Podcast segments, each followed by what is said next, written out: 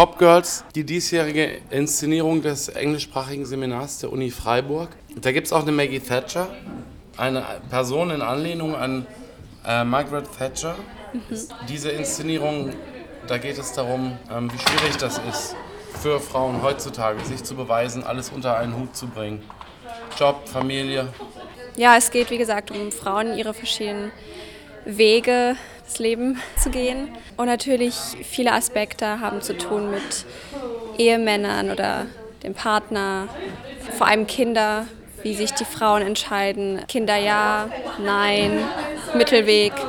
Man erfährt einige Charaktere, einige gehen einen ähnlichen Weg, entscheiden sich für, ich sag mal so, einen klassischen oder altmodischen Weg. Und dann gibt es andere, die, die sich dafür entscheiden, vielleicht nicht die Familie an erster Stelle zu setzen, sondern die Karriere. Und diese verschiedenen Charaktere werden wir hier gleich sehen bei eurer Generalprobe von Top Girls. Top Girls, genau. Wie lange habt ihr geprobt so? Äh, Wie lange seid ihr schon als Ensemble da am Start jetzt? Also das erste Treffen hatten wir Anfang November und haben da angefangen, jede Woche noch nicht mit richtigen Proben so äh, das Stück durchgehen, sondern erstmal durchlesen, verstehen, interpretieren. Äh, und über Weihnachten haben wir Texte gelernt. Seit November ist das so am Start. Das Skript für dieses Theaterstück, gab es das in dieser Form oder habt ihr das komplett selber konzipiert oder habt ihr das abgewandelt? Ja, also es ist basiert auf einem Stück aus den 80ern. Wir haben nicht groß viel daran geändert, hier und da, nur an die Möglichkeiten, die wir hier haben, anzupassen. Aber im Großen und Ganzen ist es eigentlich das Original geblieben. Und ist das jetzt hier nur die Probebühne oder wird die Aufführung vor Publikum auch hier sein dann? Die wird auch hier sein. Also es wird dann wirklich hier voll mit Stühlen sein, aber nee, das ist der gleiche Ort mit der gleichen Bühne. Eine ideale Projektion von, wie eine Frau sein möchte oder zu sein hat, wenn es nach der Gesellschaft vielleicht geht oder irgendwelcher Mehrheitsgesellschaft und wie es halt schwierig ist, dieses Idealbild zu verkörpern, zu erreichen, muss Frau anderen was vorspielen dafür? Ich persönlich würde nicht sagen, dass ein Ideal dargestellt wird. Ich glaube, jede Frau in einem Stück präsentiert ihr eigenes Ideal. Was natürlich stimmt, ist das, was heute noch immer der Fall ist. Als Frau ist es immer schwer, irgendeinem Ideal zu entsprechen und dabei seinen eigenen Weg zu gehen. Und das wird auch in einem Stück thematisiert. Man kann sich für einen Weg entscheiden. Nicht jeder wird denken, dass das die richtige Entscheidung war. Man kann es nie allen recht machen. Frau kann es nie allen recht ja, machen. Ja, genau, so kann, kann man es sagen. Ja. Aber ähm, wenn man das Stück sieht, wird man merken, es gibt viele verschiedene Ideale. Und wir heutzutage würden vielleicht einige, vor allem vom ersten Akt, nicht als Ideal wahrnehmen, aber ich glaube, man muss auch die Zeit bedenken, in der die Frauen gelebt haben oder angeblich gelebt haben. Bitte zähl nochmal auf. Es gibt eine Figur in Anlehnung an Maggie Thatcher. Ja, unsere, unser Hauptcharakter, Marlene, ist damit gemeint. Welche weiblichen irgendwie idealisierten oder stilisierten Personen aus der Geschichte gibt es noch in eurer Inszenierung? Wir haben zum einen Lady Nijo, meine Rolle ähm, die im 13. Jahrhundert gelebt hat. Ich glaube vor allem für ihre damalige Zeit, obwohl nicht nur da, zu ihrer Zeit, ich glaube auch eine lange Zeit danach, hat sie wirklich dem Ideal von einer Art Frau entsprochen, die zwar in einer wohlhabenden Stand aufgewachsen ist. Also die Wohlstand aufgewachsen ist. Genau. Wohlhabend ist. Genau, also ja, ja in reicheren Verhältnissen aufgewachsen ist, am Stand des, äh, des Emperors gelebt hat im Court. Zwar nicht jetzt Empress geworden ist, aber eine Konkubine des Emperors war. Und des Eroberers. Des ja, und also für sie war das auch ganz klar, seitdem sie geboren ist, das ist der Weg, den sie gehen wird. Das ist ihr Weg. Etwas ähnlich, wenn auch ein bisschen anders, die Rolle von Griselda, auch vom ersten Akt, der etwas später hinzukommt, Lady Nijo und sie überkreuzen sich in gewisser Hinsicht. Also Lady Nijo versteht, wieso Griselda den Weg gegangen ist, ähm, auch in höheren Stand hinein zu heiraten. und dass sie gewisse Entscheidungen treffen musste in diesem Stand. Ja, die anderen sind ein bisschen, ich glaube, sind für ihre Zeit eher leichtere Rebellen, die anderen Charaktere. Und im zweiten Akt äh, ist es ein bisschen, bisschen moderner, ein bisschen, bisschen, ich sag mal so, nicht kuntermund gemischt wie im ersten Akt. Entsprechen eher den Frauen aus den 80ern natürlich. Wo man auch da zwei Seiten sehen kann. Die Frauen, die sich eben entscheiden, Karriere zu verfolgen und die sich entscheiden, bei der Familie zu bleiben hauptsächlich.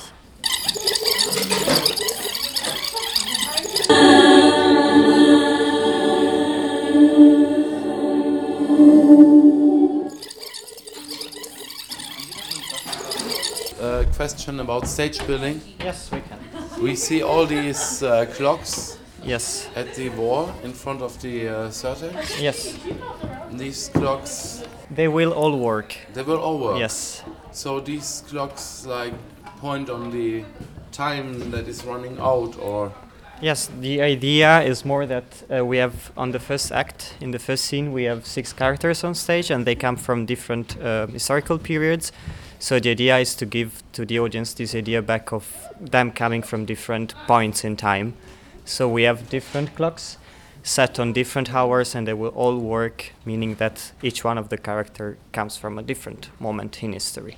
this is quite cool. Is this some kind of time machine also as well? Uh, yes, it could be seen like that. the yes, that's that's the idea. transported into another time with Yes. each character. Yeah, a little bit. So we have different moments, and the audience can live these different moments through the characters and through the clocks on the wall and on stage. And they also like sit at this table, the um, actresses, Yes, and uh, have dialogue at the table. yes, But I, I, I, I'm quite sure not only at the table, also around on this stage, yeah? Yes, yes, yes. They will start sitting here actually, and they will have. They're all gathering here to kind of celebrate Marlene's, the main character's promotion as as top girl in this agency, and they will kind of yeah have a small party here. They will have a dinner, but they will also be drinking something. They will have fun around the stage. And they will move around as well. So they are not only sitting, but they're also interacting with the space around them.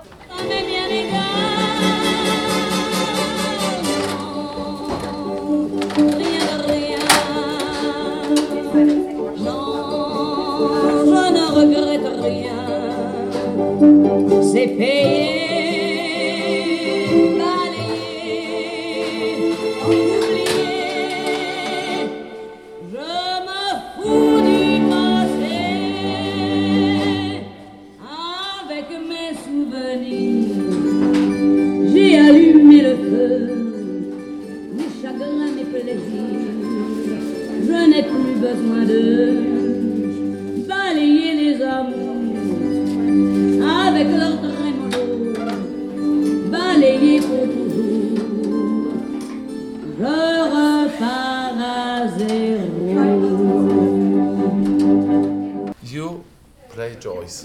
played Joyce, who is Marlene, the main character's sister. And I'm a stay at home working mum, and I have one child as well. So full time job anyway. Yes, so I have four different jobs in the play, um, which aren't really relevant, but like I'm a. The emphasis is that I'm a stay at home, not a stay at home, I'm a working, full time working mum, living in a poor area, struggling to make ends meet, really. So and uh, will there be explosive Like arguments or. arguing? Yeah. So um, I don't really get along well with my sister for reasons that become apparent in the play, which I don't want to spoil.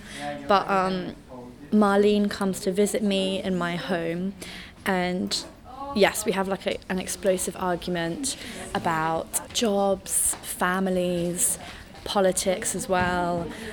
And in England, there's a big divide between the rich and the poor. And Marlene's more of an upper class, and I'm definitely a working class. And it's about how our different values, even though we're sisters, our different values clash together. Yeah, which ends in an explosive argument in the final scene. You're running these stage lights? Yeah, um, lights and sound. Yeah. So there's three of us on the team. Well, four of us actually. Um, so we, we've had one person who's kind of an expert show a few of us the ropes, and uh, we've learned a lot over the, the process of producing it, so it's been a really interesting experience. What kind of sounds uh, will be uh, heard in, uh, during the play? Ah, yes. So the first act, there is um, a very interesting Latin chant that we had to record, um, which is one of the kind of climaxes of the first act, which is very interesting.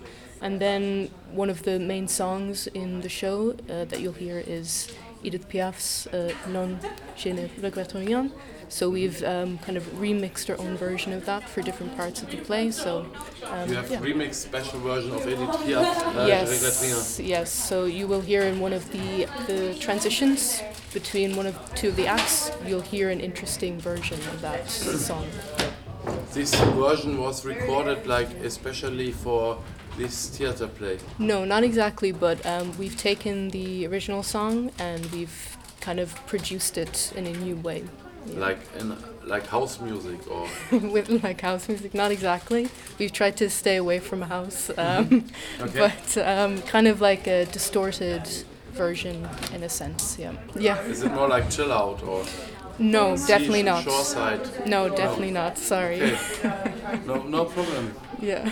I'll just uh, uh, wait and, and record and, and hear. Yeah. So um, I hope you enjoy it. I think I will. So you have uh, quite interesting mixing desk here Yeah. with Yeah. many faders and many buttons. Yeah, so this is uh, specifically for the lights. So as you can see, we have um, a fader, if you like, for each light on the show. Um, we also use this computer here. We've programmed the lights for specific moments in the show, and then we have our little audio board over here, where we manually, for the most part, are going to uh, control the sound. So this is this looks professional. Thank you. Thank Nearly you. like in uh, in the theater uh, near to uh, to Platz uh, in Synagoge, to the Stadttheater. Yeah, um, well, the the kind of production team, the the organization Mainiacts, uh, they are a professional uh, organization, I guess. So they have all of this equipment already for us, and uh, yeah, they've been producing things for, for years and years. So it's good to have that kind of equipment already here and a lot of expertise as well.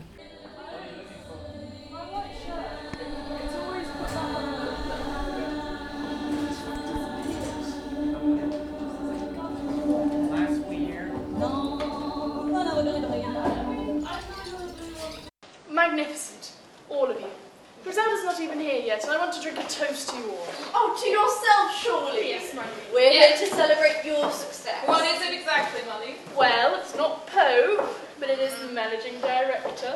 Lovely, and you find work for people? Yes, um, employment agency. Or are all the women you work with? And the men?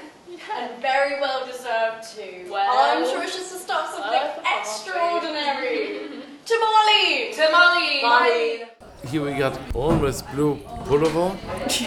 You're also on stage then? Yes, I play Marlene, so I play the main character of the play. Okay. Yeah. You have many texts? I have a lot. Um, there are three acts in the play.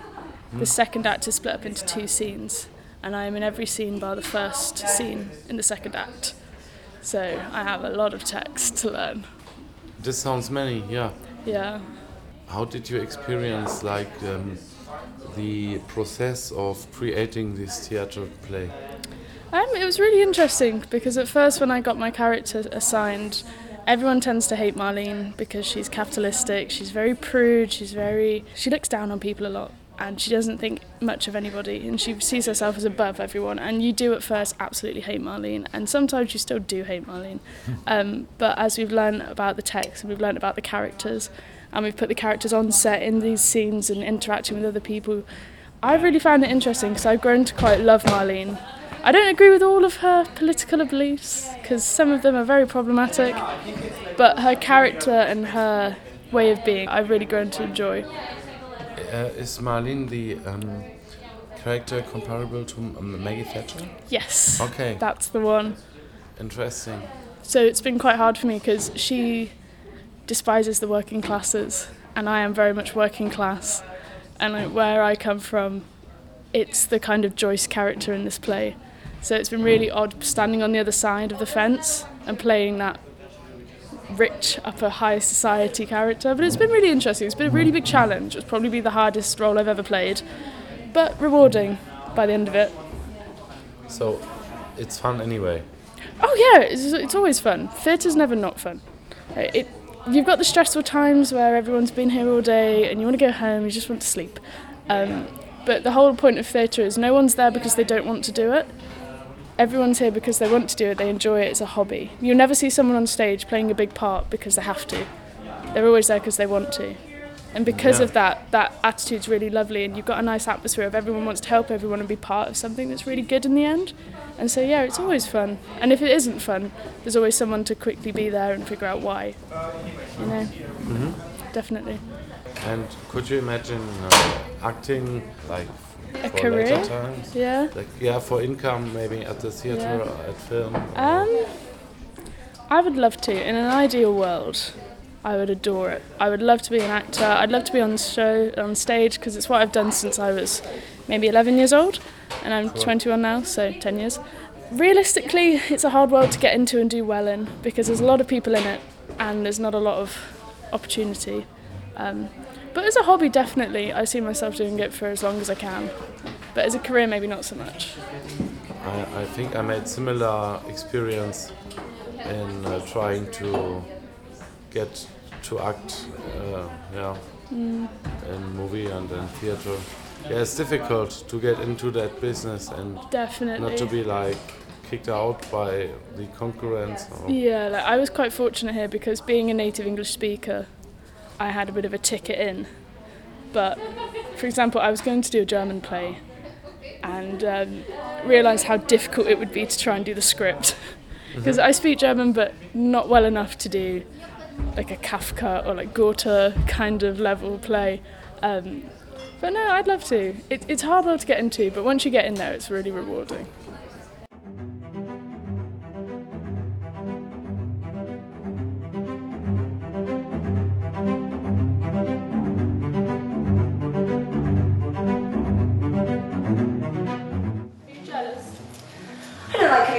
Second.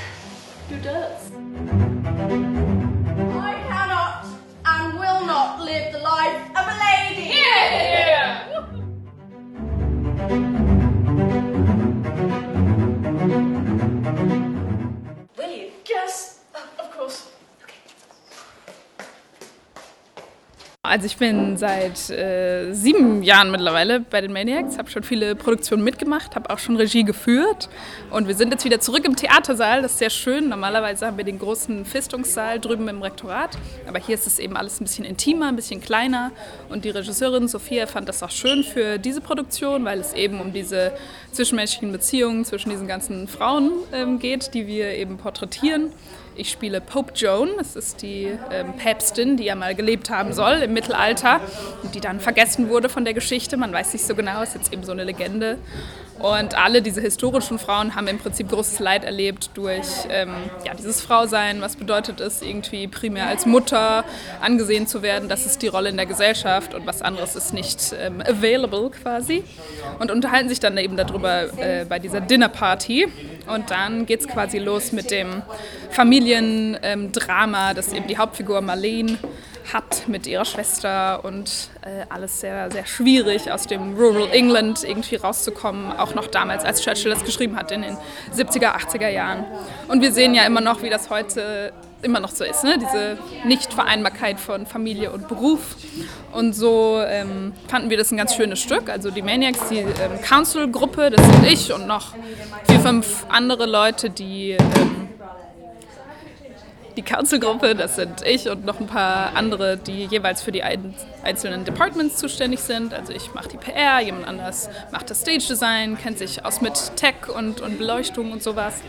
Und dann entscheiden wir quasi, welches Stück wir als Semesterproduktion zusammen gerne sehen wollen. Und dann kriegt der oder die Director quasi das Zepter in die Hand und darf das dann äh, machen über das Semester hinweg.